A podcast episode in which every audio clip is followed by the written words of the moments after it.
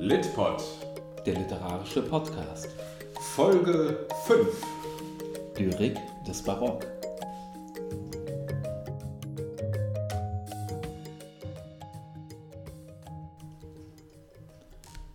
Willkommen zu unserer kleinen Folge zur Lyrik des Barock. Es soll diesmal wirklich nur eine kleine Folge werden und es ist auch ein bisschen her, dass wir das letzte Mal eine Folge gemacht haben aus Gott, diversen persönlichen Gründen. Insofern, Weil du ein Kind bekommen hast. Okay, ja, das auch. Oder deine Frau hat ein Kind bekommen. genau, ich war aber dabei.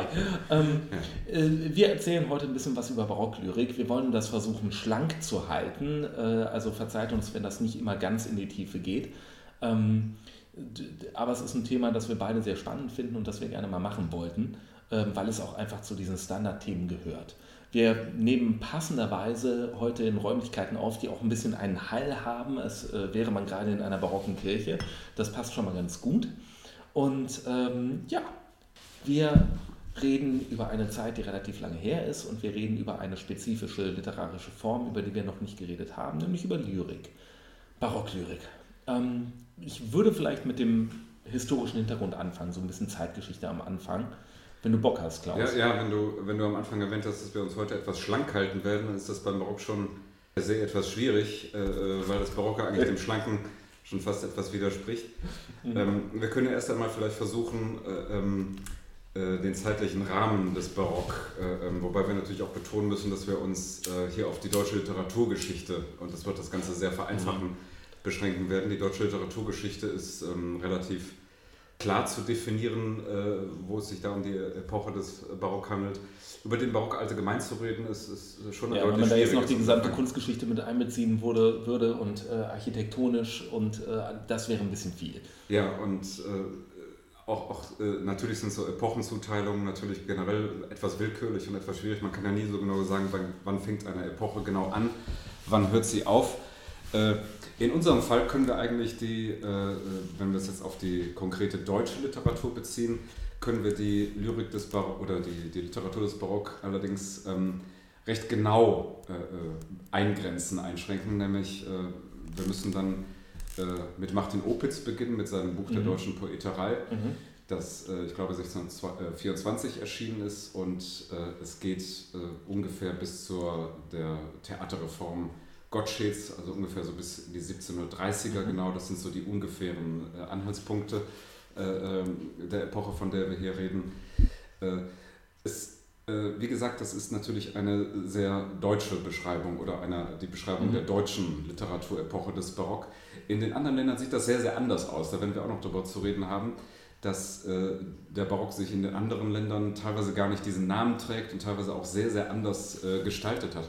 Zum Beispiel etwas, was sehr, sehr auffällt bei der Literatur des Barock, ist, dass es in der deutschen Literatur eine, das werden auch alle unsere Zuschauer wissen, eine weitgehend unbekannte Literatur ist. Eine, eine Literatur, die eigentlich eher etwas für, für besondere äh, Gourmets ist, äh, für besondere Kenner, aber die keineswegs so im, ins Bewusstsein äh, der literaturinteressierten Öffentlichkeit äh, besteht, wie jetzt äh, die Literatur, sagen wir mal, nach Lessing, also die, mhm. die, die moderne Literatur. Trotzdem wird der Barock, ähm, das ist auch nicht ganz uninteressant, weil es in der Germanistik immer auch ein gewisser Zankapfel war, wo der Barock eigentlich hingehört. Ob er, es gab auch immer wieder Stimmen, die gesagt haben, der Barock gehört eigentlich in die Mediavistik, er wird aber mhm. dann auch immer wieder zur neuen Literatur gezählt. Vielleicht unterhalten wir uns mal darüber, warum das eigentlich so ist, warum der Barock äh, so, so etwas zwischen den Epochen steht. Ja, und das hat ja damit zu tun, dass in der Postreformationszeit im Barock dann wirklich angefangen wurde, auf Deutsch zu dichten. Ja. Ähm, das war ja wirklich ein harter Bruch mit dem davor. Und, und mhm. vorher war die deutsche Literatur, so es sie gab, ähm, äh, ja nicht an eben bestimmte Regeln gebunden und so ein bisschen wild wuchs. Und du hast gerade schon das Buch von der deutschen Poeterei von Opitz äh, erwähnt. Das war ja eine normative Poetik, würde man das nennen. Heutzutage würde man sowas nicht mehr schreiben. Heutzutage ja. gibt es deskriptive Poetiken, dass man sagt, sich anschaut, was geschrieben wird und dann versucht, das ja. zu beschreiben. Damals war es so, dass Opitz wirklich eine Vorgabe machen wollte, wie man dichten sollte. Mhm. Aber das war in der Zeit auch wichtig, weil es eben keine deutsche Literatur in dem Sinne davor gab äh, und deutschsprachig und nicht Latein und äh, das ein neues Selbstbewusstsein auf gewisse Weise auch geschaffen hat. Ja, ich denke, es, äh, äh, es gab natürlich äh, schon deutsche Literatur. das Buch von Opitz ist heute auch teilweise nicht ganz unkomisch zu lesen, weil es aus einer sehr, sehr kulturpatriotischen ja. Einstellung heraus geschaffen wurde, nämlich es sollte halt. der deutschen Literatur den Anschluss an die, an die romanische Literatur mhm. eigentlich, die, die man als die äh, fortgeschrittenere, überlegenere betrachtet hatte, ähm, äh, gewährleisten.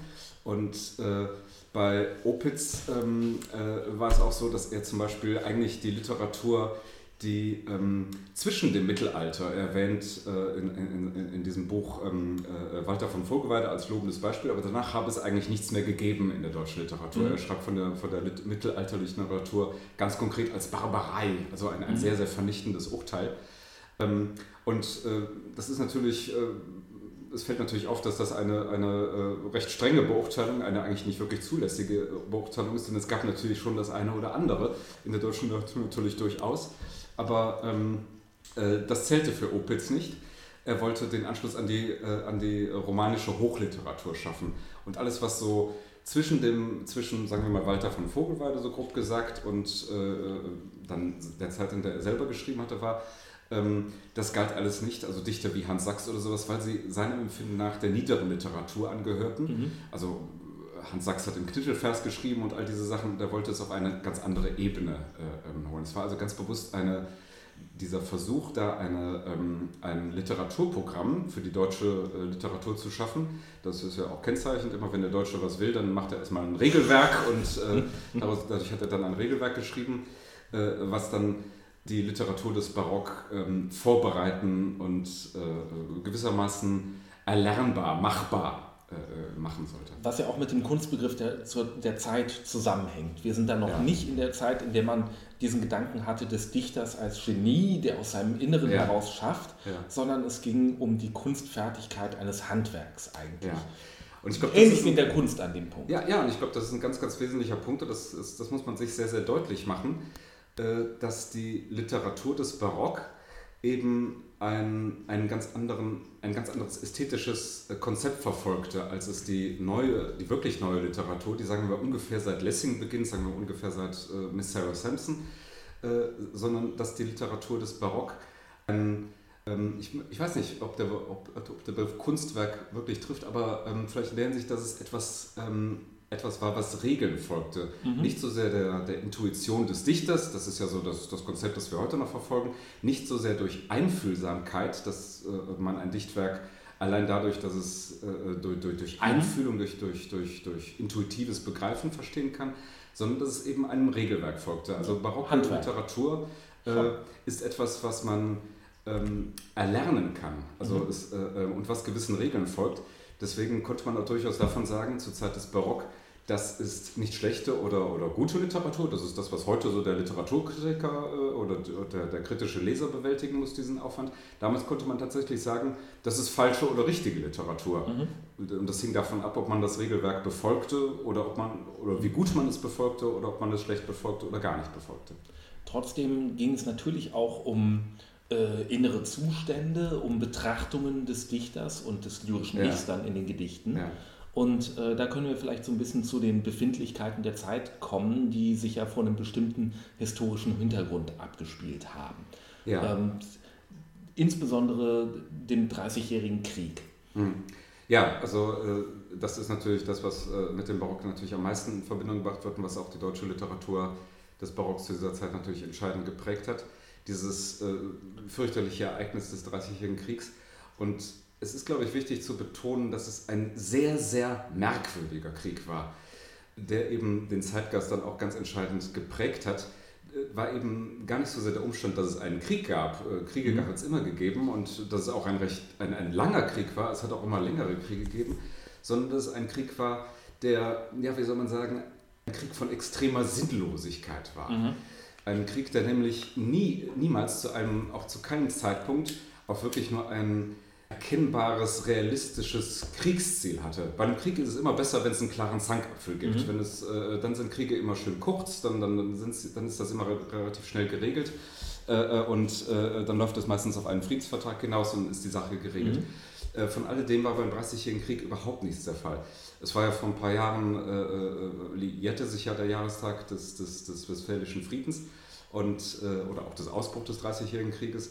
Und man merkte damals auch, dass die Historikerzunft, ich habe das damals so ein bisschen verfolgt, sich eigentlich ähm, mit dem Dreißigjährigen Krieg immer noch extrem schwer tat. Und das mhm. ist der Historikerzunft gar nicht vorzuwerfen, sondern das ist schlicht und einfach eine Eigenart dieses Krieges, dass er nicht so wirklich äh, unter Dach und Fach äh, verstandesmäßig zu bringen ist, weil es eben ein Krieg war, der sich aus sehr, sehr vielen Quellen speiste. Auch das ist nichts unbedingt Ungewöhnliches. Äh, ein Krieg hat nie ein, ein, ein ganz ein, eindeutiges Motiv, äh, hat nie ein Motiv. Also es vermischen sich immer religiöse und politische Faktoren. Das war hier natürlich auch der Fall.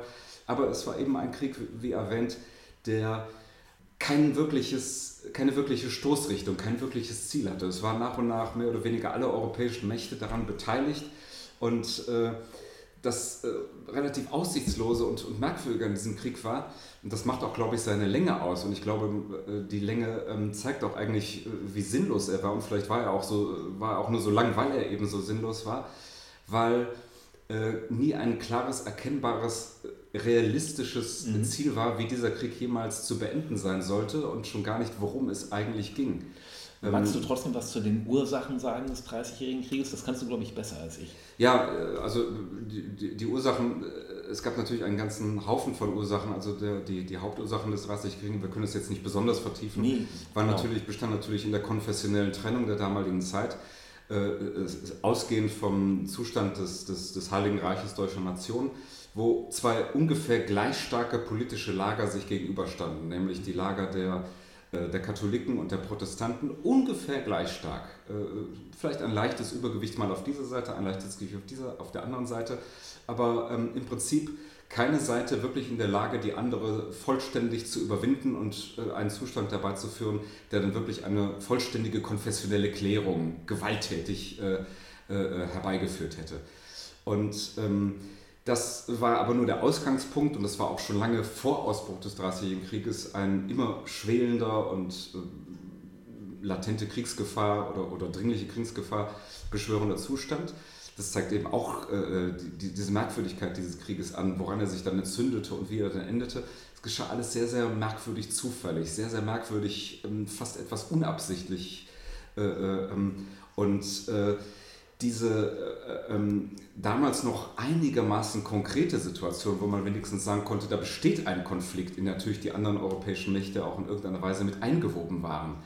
Ähm, äh, dieser Zustand klärte sich nie, klärte sich auch nie, auch mhm. nur annäherungsweise. Und äh, der Krieg war letztlich ein Krieg, der man hat fast den Eindruck, ein bisschen um des Krieges selber geführt wurde. Er würde irgendwann ein Riesengeschäft und er äh, er hörte ja auch nicht auf. Also er hörte nicht auf, er hätte auch noch theoretisch wahrscheinlich auch noch 10, 20 Jahre länger gehen können. Und äh, dass auch der Westfälische Frieden dann irgendwann zustande kam, auch das war eher eine etwas äh, zufällige, gar nicht so wirklich von allen Seiten beabsichtigte äh, äh, ähm, Angelegenheit.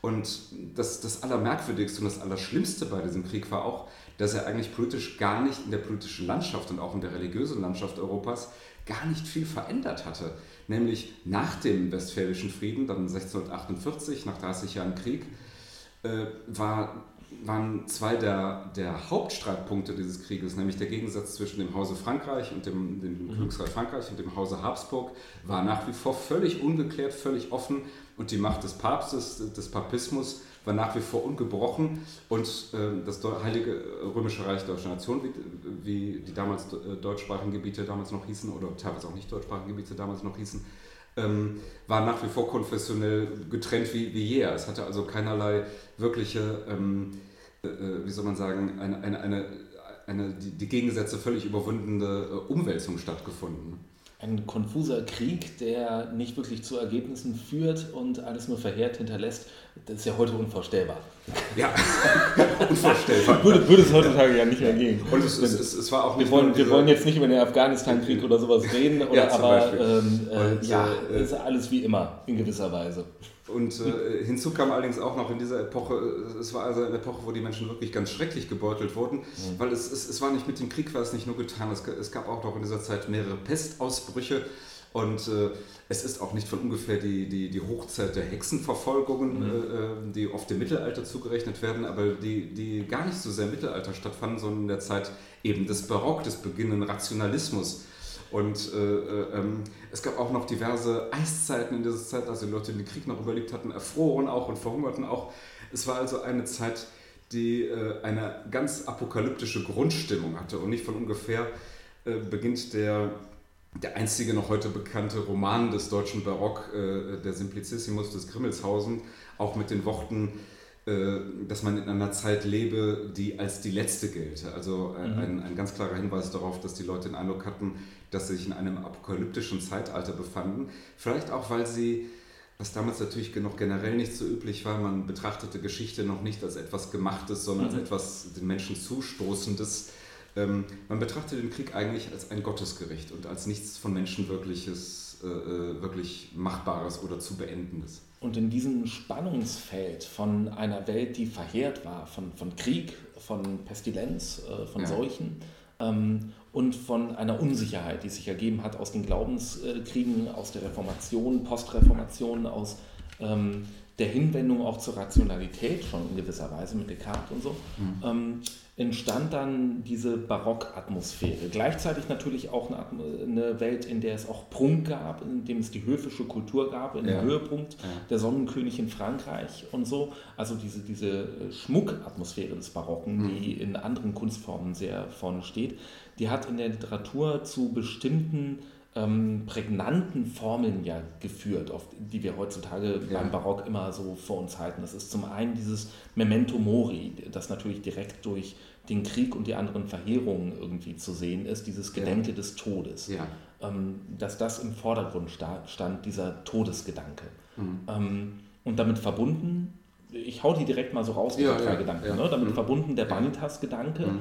ähm, dass das Weltliche zwar da ist, und in all seinem Prunk eventuell sogar, ja. aber in der Literatur betrachtet als Eitelkeit. Und Eitelkeit, Vanitas, nicht im heutigen Sinne von, ach, mhm. ich bin so eitel, ich gucke mich nochmal im Spiegel mhm. an, das ist ja. so ein Rest davon.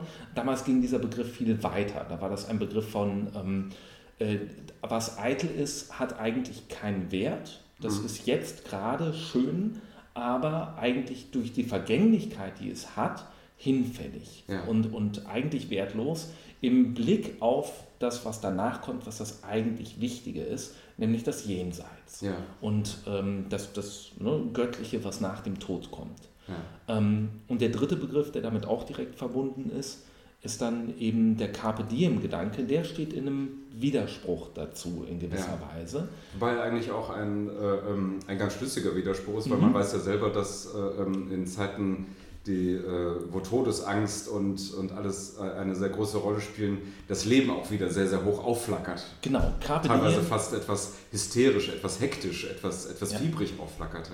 Carpe diem, nutze den Tag, ja. ergreife den Tag.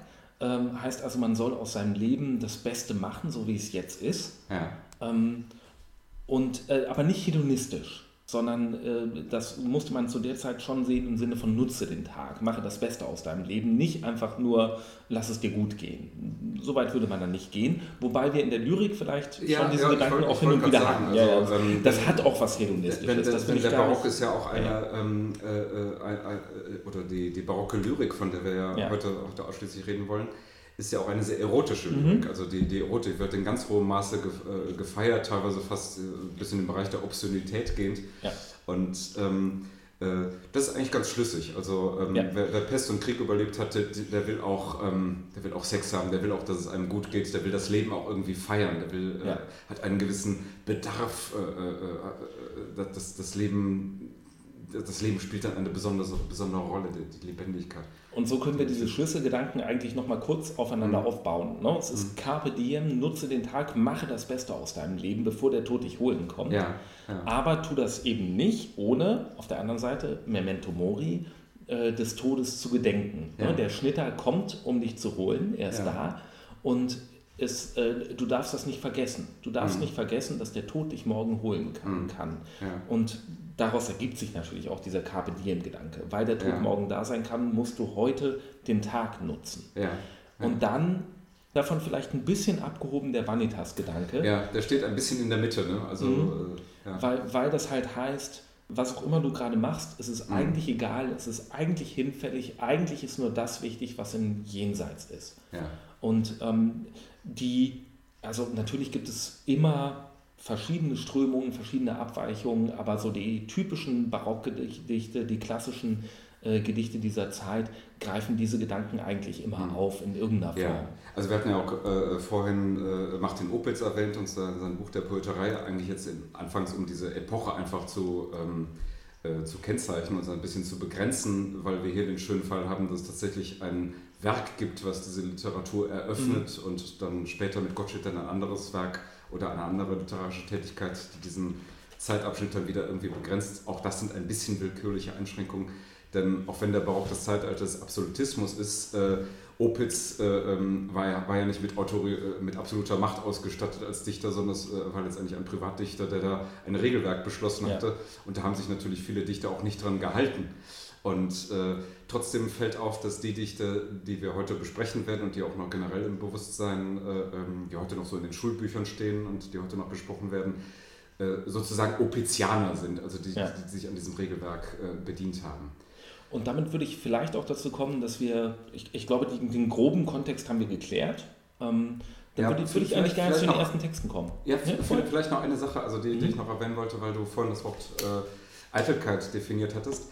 Es gibt noch einen Grund, glaube ich, ähm, der sehr wichtig ist, weshalb man die, äh, ähm, die Barockliteratur zu der neueren deutschen Literatur zählt und nicht zur Medievistik. Mhm. Das hat auch schlicht und einfach mit der Sprache zu tun.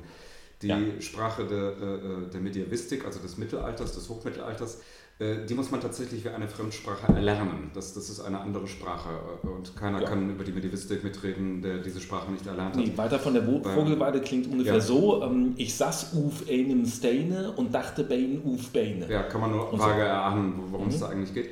Während wir beim Barock ähm, eigentlich die Texte schon recht gut lesen können. Das ja. ist eigentlich schon ungefähr das Deutsch, das wir heute noch reden. Man muss beim Barock äh, deswegen kam ich auf dann, äh, wo du Eitelkeit beschrieben ja. hast, man muss beim Barock noch relativ oft im, im Wörterbuch oder im Lexikon nachschlagen, um den einen oder anderen Begriff dann äh, zeitgeschichtlich einigermaßen zu klären und mhm, einzuordnen. Ja. Ähm, es gibt auch noch andere Verquertheiten oder, oder Unterschiede in der Sprache natürlich, aber es ist bereits eigentlich, eigentlich ist es bereits unsere Sprache, die wir sprechen. Deswegen ähm, ist es, glaube ich, sehr, sehr äh, natürlich, den Barock eigentlich schon zur neuen deutschen Literatur zu zählen. Aber eine gewisse Twitter-Rolle spielt er, spielt er nach wie vor. Er wird ja, ja auch, glaube ich, äh, äh, immer so noch äh, in der Schule und auch äh, im Germanistikstudium eher ähm, etwas stiefmütterlich behandelt. er taucht auf, ja, man, man, man, kriegt ihn nicht so richtig, man, man tut sich ein bisschen schwer damit, ihn wirklich so, so unterzubringen.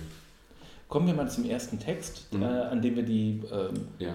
Prinzipien dieser Zeit oder, oder so das Zeitgefühl ein bisschen erläutern können. Ja. Wir sprachen gerade von Martin Opitz und seinem Regelwerk, aber Martin Opitz hat natürlich auch selbst gedichtet und äh, das hier ist ein Martin Opitz-Gedicht äh, mit dem Titel Lied einfach nur oder in der Regel sagt man als Titel Ach Liebste, lass uns eilen. Ach Liebste, lass uns eilen. Wir haben Zeit. Es schadet das Verweilen uns beiderseits. Der schönen Schönheit Gaben fliehen Fuß für Fuß, dass alles, was wir haben, verschwinden muss. Der Wangenzier verbleichet, das Haar wird Greis, der Äuglein Feuer weichet, die Flammen wird Eis. Das Mündlein von Korallen wird Ungestalt, die Hände als Schnee verfallen, und du wirst alt. Drum lass uns jetzt genießen der Jugend Frucht dann wir folgen müssen der Jahre Flucht.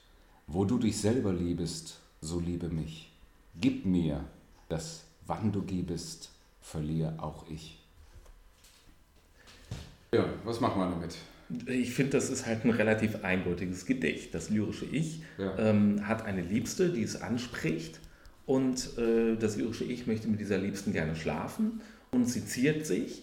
Ähm, und es möchte die Geliebte erobern, ja, wie das in ja. vielen Gedichten der Fall ist. Klar. Die Liebste wird direkt angeredet, das ist also ein, ein ganz klares, was du vorhin sagst, ein ganz klares Carpe Diem-Gedicht, also auch in der Zeile schon, äh, äh wir haben Zeit, die, das muss man glaube ich auch nochmal vielleicht kurz erwähnen, äh, eben etwas anderes bedeutet, als, als wir es heute auffassen würden, nämlich wir haben Zeit heißt, es eilt. Es ist, genau, es ist, es ist jetzt Zeit. Es ist, ne? es ist nicht, wir haben jede Menge Zeit, sondern jetzt ist Zeit. Zeit ja. Und deswegen es schadet uns Verweilen uns beiderseits und so weiter. Wenn wir noch länger abwarten, dann äh, schadet uns das beiden, denn du wirst immer älter und immer hässlicher. Ja. Jetzt gerade bist du schön, aber dauert nicht mehr lange. Ja. Dann sind wir beide voll hässlich und dann geht eh nichts mehr. Ja, bei ihm kümmert es ihn ja gar nicht so sehr. Er beschreibt ja nicht sich selber, dass genau. er hässlich wird, sondern. Er beschreibt, äh, wie hässlich sie wird. Wir müssen ja davon ausgehen, das ist wahrscheinlich ein junger Mann, der eine, eine junge Frau äh, genau. anspricht. Und, aber er sagt, du, ne, jetzt bist du schön, du, ja. aber ja. das beschreibt mhm. er gar nicht, sondern er sagt irgendwie, ne, der Wangenzieher mhm. verbleichet, das Haar wird greis und so. Also, du, wirst,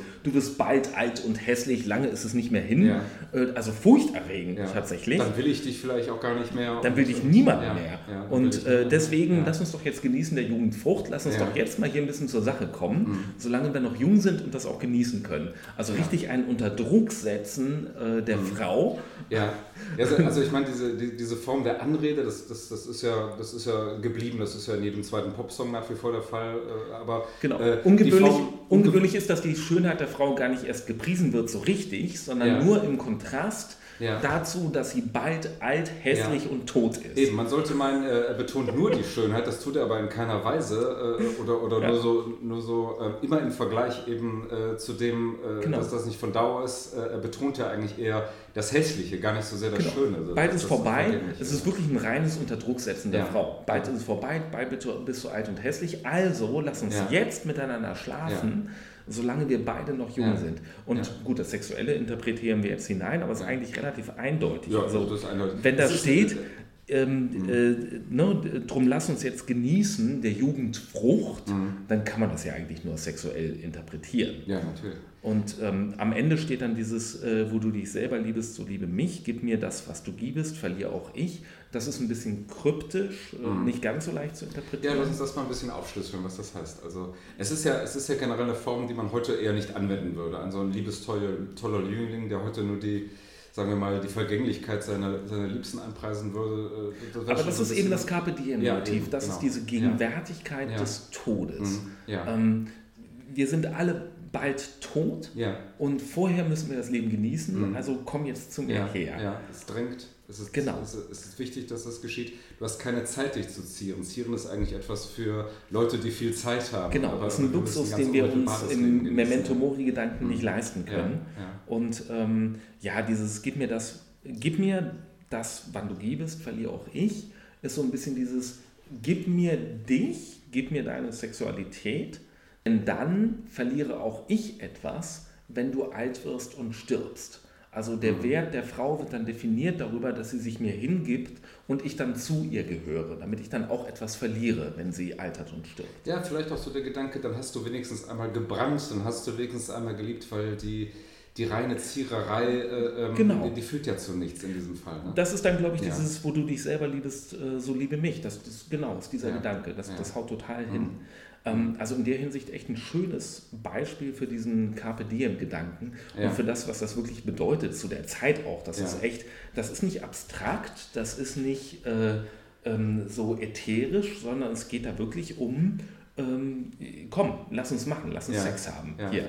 Allerdings natürlich eingekleidet, sehr, sehr wortreich eingekleidet, in zahlreiche mhm. Metaphern, in, in äh, äh, äh sehr sprachgewaltig. Also äh, der, sagen wir mal, der Druck, der da äh, hinten bei, bei dem jungen Mann besteht, der wird schon sehr, sehr sublimiert, der wird schon sehr, ja. sehr ähm, erhöht und, und, und wortgewaltig ausformuliert. Und man kann vielleicht auch dazu sagen, dieser antithetische Aufbau, die, dieses, ne, denn das sind ja immer überall Antithesen, in, im, jetzt in der Gegenüberstellung von die, mhm. dieser Jugend und dem Alter, das kommt. Mhm. Das ist ja auch typisch für Barocklyrik, mhm. so eine Antithetik. Wobei, wie gesagt, so der, der Hauptschwerpunkt ähm, nicht so sehr in der Preisung ihrer gegenwärtigen Schönheit besteht, sondern eher in dem Verfall, also in der Betonung mhm. des Verfalls. Genau, die, die aktuelle die, Schönheit wird nur so am Rande ja, erwähnt, genau. um den Verfall andere, wirklich herauszustellen. Wird sehr, sehr, wird sehr, sehr drastisch eigentlich geschildert. Die Flamme wird Eis. Ja, also, ja, ne? ja. Sehr, sehr deutlich.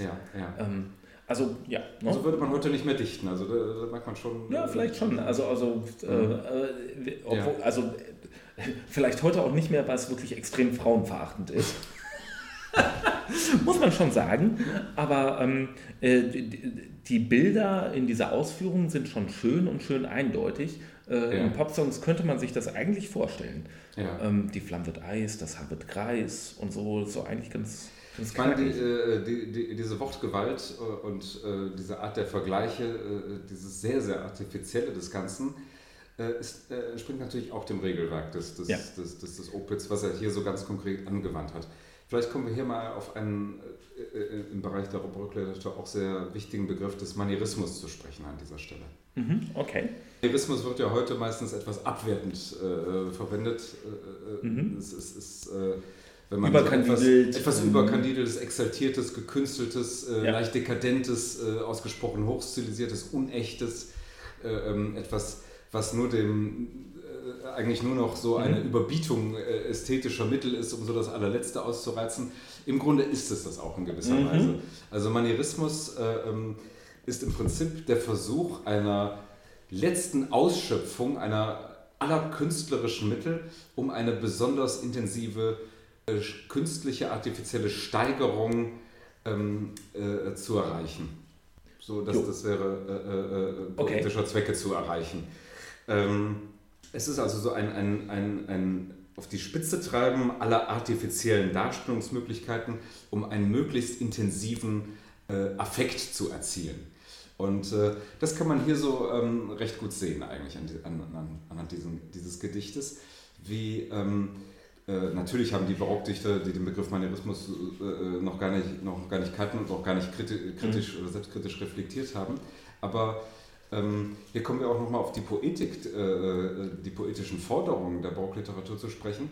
Die Barockliteratur, das hatten wir schon vorher angesprochen, versucht nicht ähm, äh, originell zu sein, mhm. äh, sondern ähm, kunstvoll. oder sein. sagen wir mal so, nur in, im Bereich eines mhm. gewissen Rahmens originell zu mhm. sein. Und vielleicht hier nicht mal originell, sondern möglichst gekonnt, also äh, möglichste mhm. Könnerschaft sprachlicher und äh, ästhetischer und poetischer Mittel anzuwenden, um einen möglichst großen, großen Effekt zu erzielen. Und das ist hier äh, ähm, äh, ein ziemliches Beispiel, äh, sehr beispielhaft für eigentlich alle äh, barocke Lyrik, dass die Dinge nicht einfach ausgesprochen werden, sondern sie müssen in Metaphern sehr wortreich verkleidet werden, in zahlreiche stilistische Mittel eingebettet werden, dass sie einen möglichst künstlich artifiziellen, übersteigerten Effekt erzielen. Mhm. Und das gilt natürlich für viele Lyrik in vielen Zeitaltern, aber da gibt mhm. es unterschiedliche Herangehensweisen. Und in der Gegenwart hat man ja auch viel ähm, Alltagssprache in der Literatur. Ja. Damals war das wirklich äh, ne, das Handwerkszeug, das man versucht hat, in diesen möglichst künstlerischen Bildern zu sprechen. Ja. Ähm, ähnlich eben wie auch äh, die Barockmusik oder ja. die bildende mhm. Kunst im Barock mhm. verschnörkelt war. Es ist ja. im Prinzip eine Verschnörkelung. Die Architektur, da kann man es eigentlich ja. am besten sehen. Also wenn man die Architektur äh, ähm, oder wenn man den Barock am besten beschreiben möchte, bin ich eigentlich immer der Meinung, dass man auf, auf die Architektur schaut, weil es da am, am stärksten eigentlich ins Auge fällt.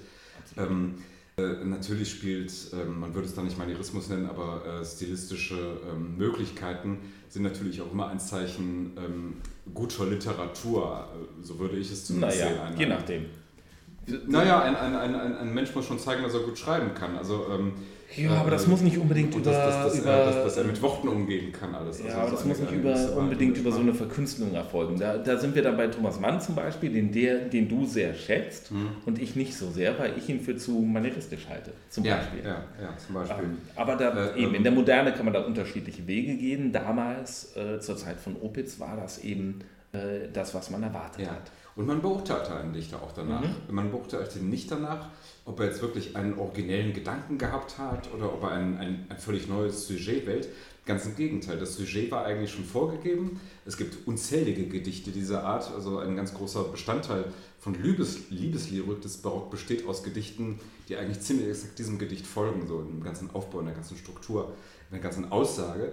Und es ging aber darum, sie möglichst raffiniert, möglichst spannend, möglichst interessant, äh, mit, mit, mit äh, kleinen, auch teilweise ironischen äh, Spitzfindigkeiten und Andeutungen zu versehen, dass eben das wohlbekannte Konzept irgendwie möglichst, nicht, nicht neuartig, das ist falsch, aber das wäre es nicht, gerade nicht, sondern möglichst ähm, äh, artifiziell, möglichst hochgezogen, möglichst hochgezüchtet äh, äh, dargestellt wird.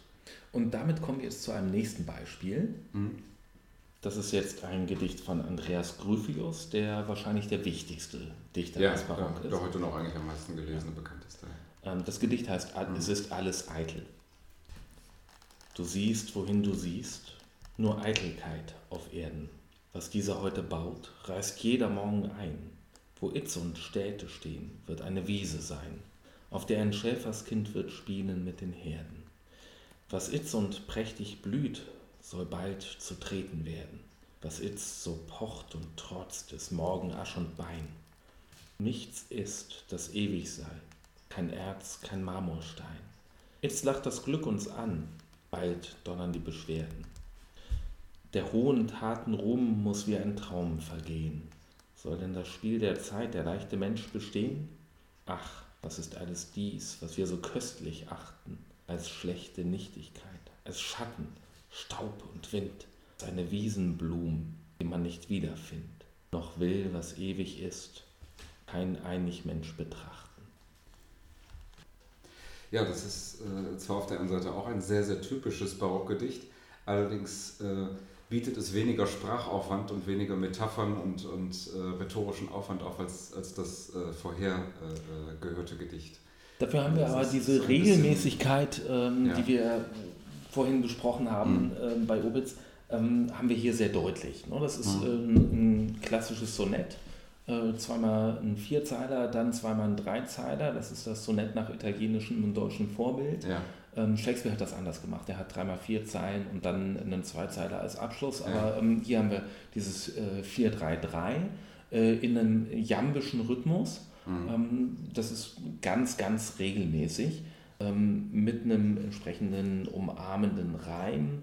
Ähm, nur also ein ganz klassisches Gedicht in der Form, äh, ein ganz klassisches Sonett. Ähm, und wir haben den Prototypen eigentlich eines Vanitas-Gedichtes. Ja. ja, schon im Titel. Ja. Also es ist alles eitel. Das ist ja der Vanitas-Gedanke ganz klar ausgedrückt.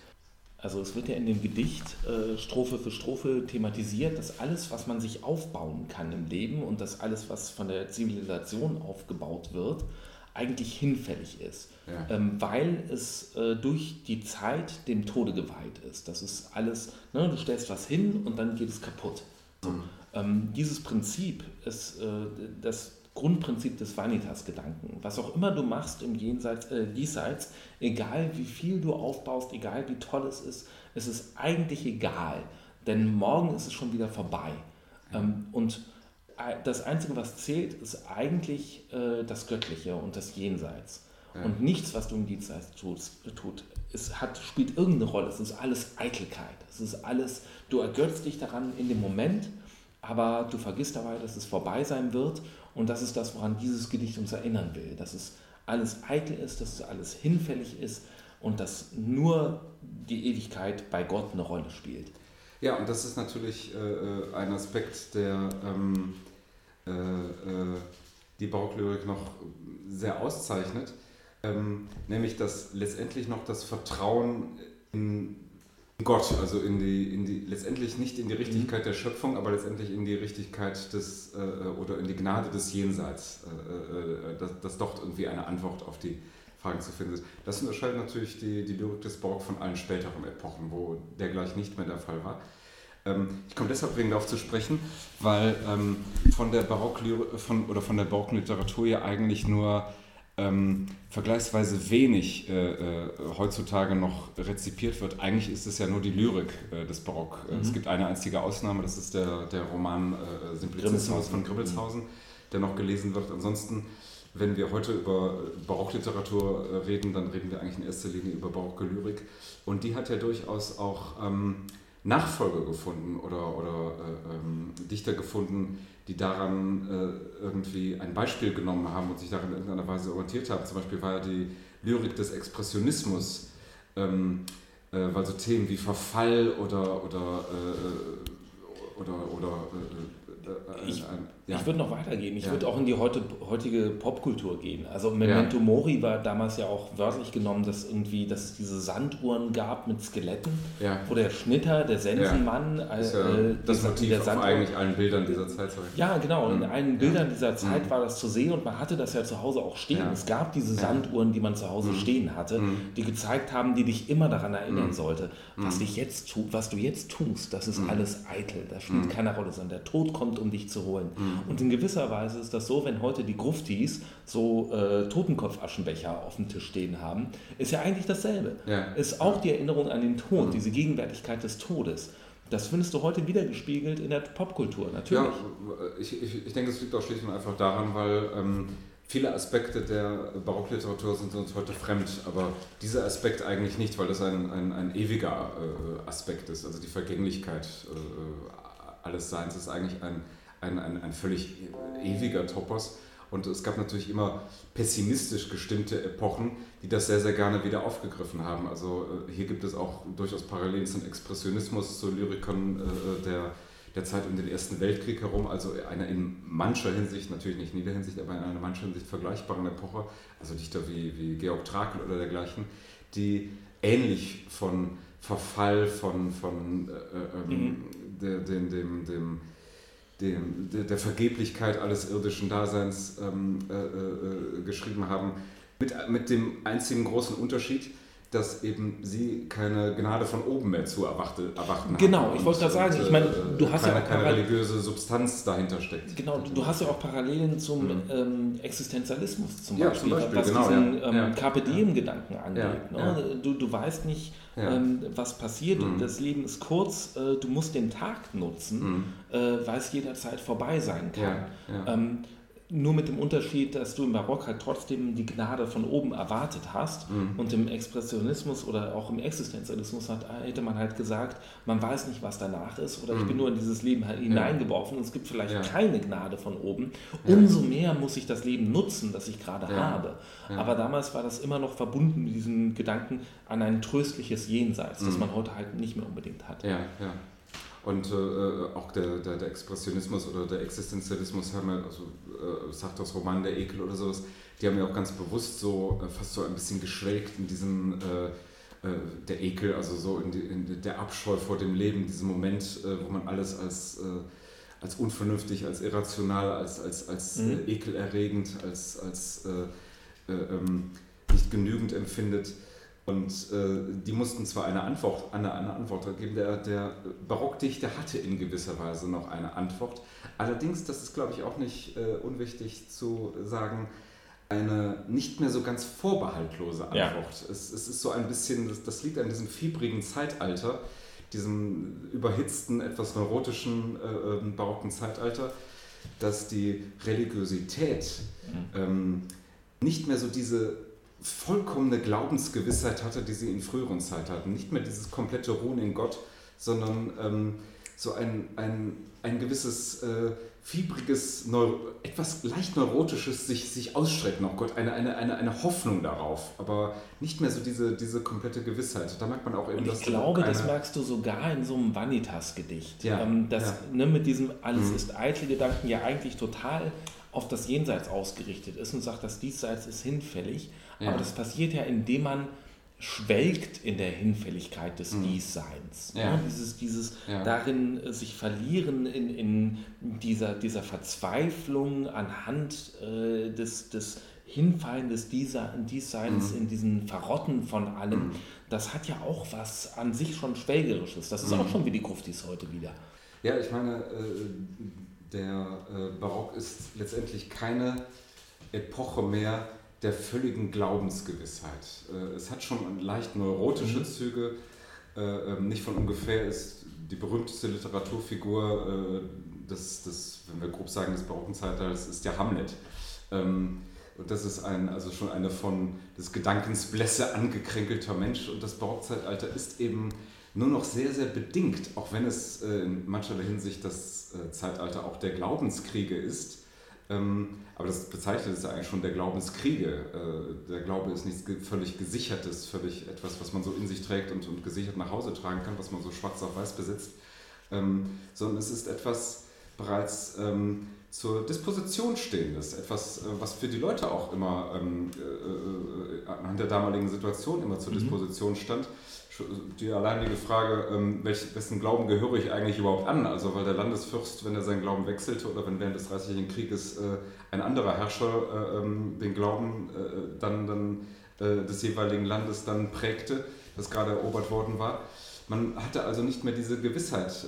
deswegen ist es auch bei den bei, bei barocken Schriftstellern nie so ganz unwichtig zu sehen, ähm, woher sie eigentlich kommen, aus welchem Haus sie eigentlich kamen. Also, ob sie jetzt zum Beispiel Katholiken oder, oder Protestanten oder, oder Calvinisten oder dergleichen waren. Schon allein diese Vielfalt äh, der Glaubensmöglichkeiten, die man hatte, die war etwas anderes als in früheren Epochen. Und, das äh, ist absolut richtig, aber das werden wir völlig ignorieren. Ja, haben wir bisher, können wir, können wir werden, wir auch, werden wir auch im Weiteren völlig ignorieren. Hamlet. Mit dem, mit, ja, nein, nicht Hamlet. Ja, natürlich nicht. Also. Ähm, nee, ähm, die Glaubenszugehörigkeiten der individuellen Dichter werden wir auch weiterhin äh, völlig ignorieren. Äh, auch mit dem letzten Text, zu dem wir jetzt kommen, und dem letzten Gedicht für heute. Ja. Vergänglichkeit der Schönheit von Christian Hoffmann von Hoffmannsweidau. Das Gedicht ist von 1695, also gegen Ende der Barockzeit im Vergleich. Es wird der bleiche Tod mit seiner kalten Hand dir endlich mit der Zeit um deine Brüste streichen. Der liebliche Korall der Lippen wird verbleichen. Der Schultern warmer Schnee wird werden kalter Sand. Der Augen süßer Blitz, die Kräfte deiner Hand, für welchen solches fällt, die werden zeitlich weichen. Das Haar, das Itzund kann des Goldes Glanz erreichen, tilgt endlich Tag und Jahr als ein gemeines Band. Der wohlgesetzte Fuß, die lieblichen Gebärden, die werden teils zu Staub, teils nicht und nichtig werden. Denn opfert keiner mehr der Gottheit deiner Pracht. Dies und noch mehr als dies muss endlich untergehen. Dein Herze kann allein zu aller Zeit bestehen, dieweil es die Natur aus Diamant gemacht. Mhm. Ja. Haben wir wieder einen Preis der weltlichen Schönheit, ganz schön kombiniert mit eben diesen Gedanken des Verfalls mhm. auch wieder. Ja, allerdings, äh, und deswegen äh, ist es gut, dass wir dieses Gedicht auch noch reingebracht haben, noch etwas raffinierter gemacht als mhm. das Opitz-Gedicht. Äh, ähm, äh, es läuft nämlich hier noch auf eine, und das ist im Barock auch nicht ganz unwichtig, auf eine etwas böse Pointe hinaus. Nämlich auf die, die dann, wie bei einem Sonett üblich, dann in den zwei letzten Zeilen dann besteht. Mhm. Auf das Herz aus Diamant gemacht. Das ist ja ein, wenn man einer Frau sagt, sie hat ein Herz aus Diamant, dann ist das ja ein etwas zweischneidiges Kompliment, weil der Diamant ist natürlich etwas Schönes, etwas Strahlendes, etwas Wundervolles, etwas Teures aber er ist auch kalt, er ist auch, äh, äh, ist auch eitel, er erfüllt auch diesen Vanitas-Gedanken. Ähm, das ist schon, äh, denke, das ist auch nicht von ungefähr ein, ein Gedicht des Spätbarock, äh, wo diese Sachen sich noch besonders, äh, die, dieses Regelwerk sich noch besonders verfeinert und äh, besonders ja, gesteigert hat. Es gibt bei diesem Gedicht auch unterschiedliche Interpretationen, das finde ich immer ganz mhm. spannend. Also es gibt diese Interpretation, dass man sagt, das Herz aus Diamant gemacht, dass, dass, ähm, dass das eine Ablehnung ist des suchenden lyrischen Ichs, mhm. ähm, äh, weil das diamantene Herz halt kalt ist und er es nicht erreichen kann. Ja, ja. Ähm, man kann es aber auch sehen als das Herz, wo die Seele innewohnt, mhm. ist halt das Unsterbliche, was aus Diamant gemacht ist. Und das ist das, was übrig bleibt, während alles andere verfällt. Also im Sinne des Vanitas-Gedanken. Mhm. Ähm, ich, ich glaube, das spielt beides ein bisschen rein. Man kann das als dieses ironischen, diesen ironischen Seitenhieb sehen auf die Ablehnung durch die Frau. Oder man kann es sehen als äh, diesen ähm, Jenseitsgedanken. Ja, ich glaube, das macht es gerade aus, diese Doppeldeutigkeit. Also, äh, äh, dass man die Dinge schon so formuliert, so zweideutig, doppeldeutig formuliert, dass, dass beide Interpretationen möglich sind und die angesprochene Frau sich da auf das Diamantenherz etwas einbilden kann oder es sogar als kleine, als Seitenhieb, als kleine Beleidigung sogar interpretieren kann. Wir können auf jeden Fall hier auch wieder sehr schön diese Motive sehen. Dieses mhm. Memento Mori, der Tod ist präsent, die Vergänglichkeit ja. ist präsent und dadurch ist auch der Carpe Diem-Gedanke präsent. Mhm. Ähm, du musst dich mir eigentlich hingeben, weil, weil alles andere verfällt doch bald. Ja. Ähm, und, und ist in diesem, dieser Vanitas verhaftet, ist hinfällig im mhm. Jenseits, äh, im Diesseits. Ja. Ähm, und vielleicht dieses Herz aus Diamant auf das Jenseits gerichtet. Ja. Ähm, also eine ganz gute Zusammenfassung nochmal dessen, was wir in den anderen Gedichten auch hatten. Mhm. Ähm, das waren also alles prototypische Texte des Barock. Also ja, da gibt es noch andere Sachen. Das sind so die drei ne? bekanntesten äh, äh ja. Barockgedichte auch. Äh, die alle recht wesentliche Merkmale zeigen des Barock, eben eine ähm, sehr, sehr kunstvolle, äh, äh, schon fast etwas übersteigerte Kunstsprache verwenden, äh, die alle eine sehr, sehr strenge Form beachten. Das auch gerade das übrigens ist, auch ein Sonett wieder. Ein Sonett, ja, ja alles.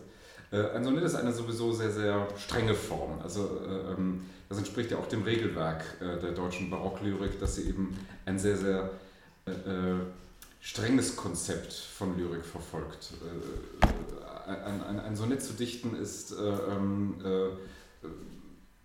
bedeutet einige, einigen Aufwand, äh, wenn man sich ist nicht so ganz einfach, hat, wenn man es machen will. also wir sind jetzt auf nicht so ganz einfach, wenn man das machen will. Wenn man es machen wir will, sind jetzt nicht auf die Rhythmik eingegangen, auf das Metrum, ja, ähm, ja. außer vorhin den Jammus zu erwähnen, ja. aber ne, das, das merkt man bei all diesen Gedichten, die haben eine feste Form, die haben mhm. einen festen Rhythmus, die haben ein mhm. festes Reihenschema mhm. und dem müssen die auch entsprechen.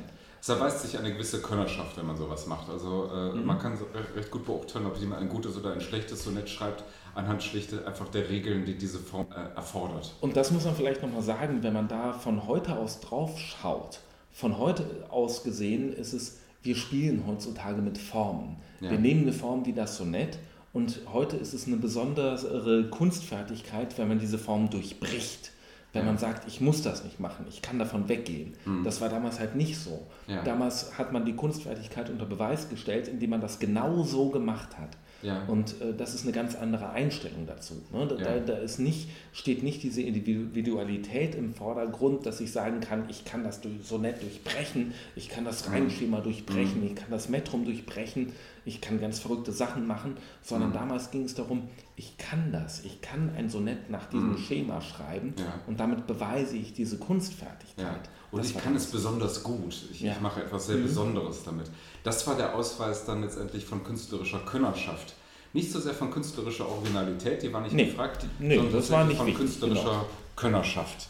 Und darum äh, ging es letztendlich darum, ja. Ähm, Boah, Barock, Klaus. Ja, äh, ähm, Zu, in der Zusammenfassung.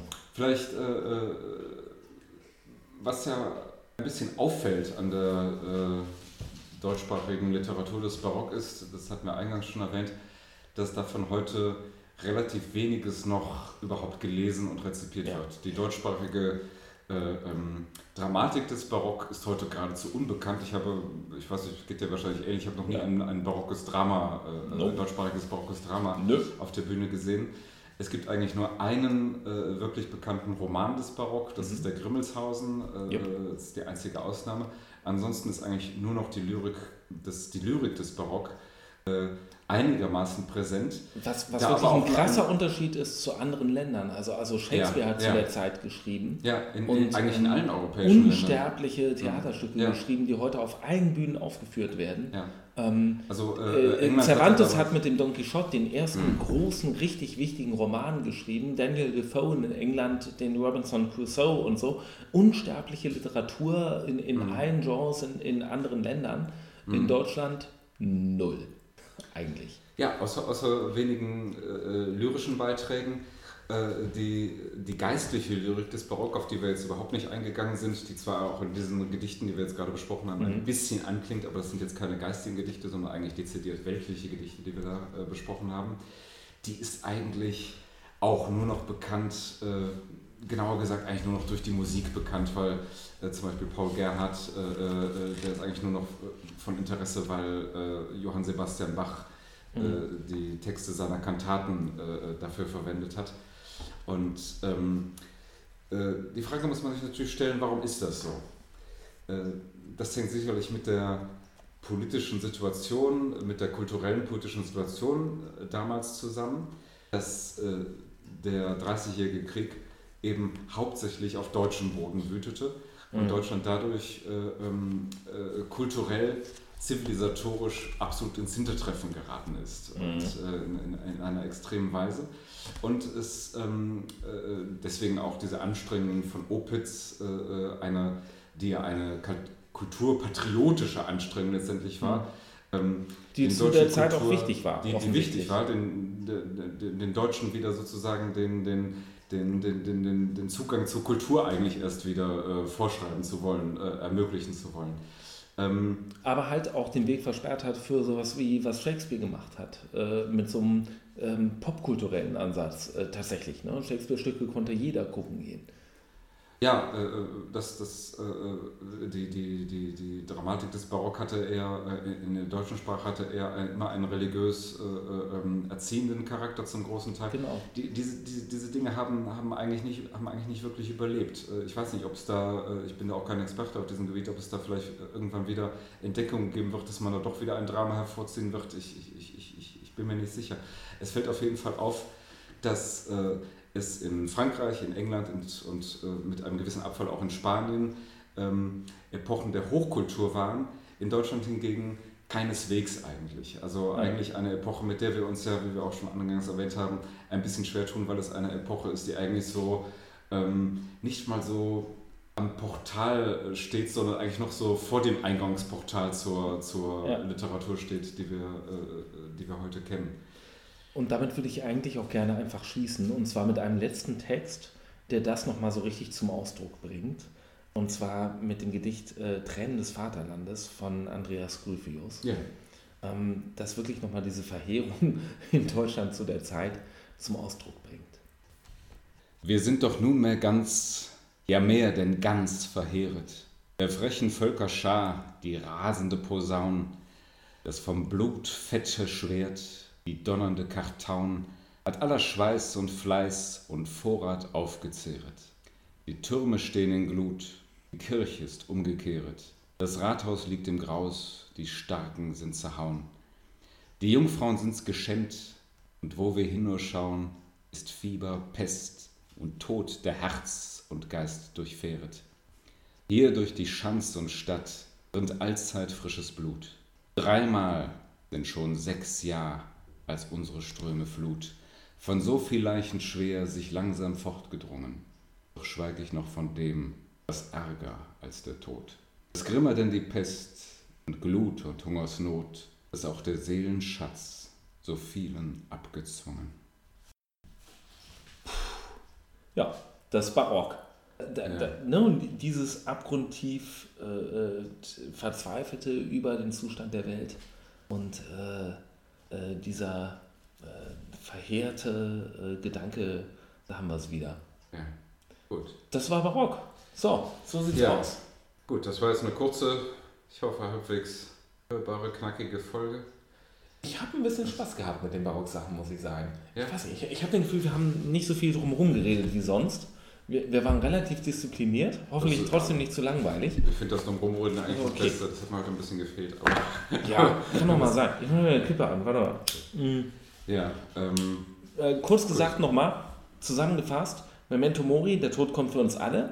Vanitas, was wir jetzt machen, ist eh egal, weil wir sind bald tot. Und äh, äh, Carpe Diem, wir machen trotzdem das Beste draus, solange wir noch leben. Gut, kann man doch mit. Ja, ohne Scheiß, immer noch gute Gedanken. Gut zählt heute genauso wie vor 400 Jahren. Merkt das, euch das ruhig, Leute. Okay. Ja. Was machen wir als nächstes? Keine Ahnung, ey. Ähm, was haben wir denn gesagt? Effi Briest ist, glaube ich, der Dauerthema. als nächstes ey, Alter, jetzt machen wir mal Effi Briest ja, als nächstes, genau. oder? Okay. Effi Briest, okay. Gut, ähm, tschüss gut, Leute. Äh, äh, nein, ich wollte noch einen Literaturtipp abgeben. Oh ja, was ich mal gesagt habe. Okay, ich cool. empfehle als Literaturtipp eine Novelle von Günter Grass. Ich bin kein großer Günter, Günter Grass, das gibt's ja, ja nicht. Ja, ich bin kein großer Günter Grass-Fan. Katz und Maus, nee, was Neues. Nein, ich empfehle eine Novelle von Günter Grass mit dem Titel Das Treffen in Telgte. Okay. Ja, und äh, denn diese Novelle beschreibt ein fiktives Schriftstellertreffen im Jahre 1647, also kurz vor äh, dem Ende des Dreißigjährigen Krieges in der sich die Dichter des Barock, die bekanntesten Dichter des mhm. Barock, immer davon ausgehen, dass wir eigentlich gar nicht so besonders viel über die Dichter des Barock mhm. jetzt biografisch wissen, in einem kleinen Ort nahe äh, Münster, wo dann der Westfälische äh, Frieden dann ja auch äh, beschlossen wurde, ähm, wo sie über die Zukunft der deutschen Literatur reden. Und dieses Treffen ist außerdem, ähm, liest es sich, also sagen wir so, diese Novelle liest sich sehr gut als eine kleine Beschreibung der Verhältnisse damals äh, äh, der, deutschen, der deutschen Barockliteratur und der deutschen Verhältnisse äh, zu dieser Zeit überhaupt. Ist aber auch ein Schlüsselroman der Gruppe 47. Ah. Die Dichter der, der Gruppe 47 ähm, spiegeln sich dort in den Dichtern der Barockliteratur. Und es ist ein großes Rätselraten, äh, welche barocke Dichter Günter Grass äh, oder welche, welche Gruppe, Dichter der Gruppe 47 Günter Grass mhm. mit den jeweiligen Dichtern der Gruppe 47 gemeint hat. Ach, das ist bis heute unter ähm, Interpreten dieser, dieses Textes äh, ganz beliebt, das äh, herauszukriegen. Gruppe das 47 machen wir vielleicht auch irgendwann machen wir, mal was eigenes Ding. Wäre schon spannend. Ja, genau. Leute, mhm. äh, habt eine gute Zeit. Äh, passt auf euch, euch auf auf. Tschüss, ja, kann ich sagen. Tschüss. okay.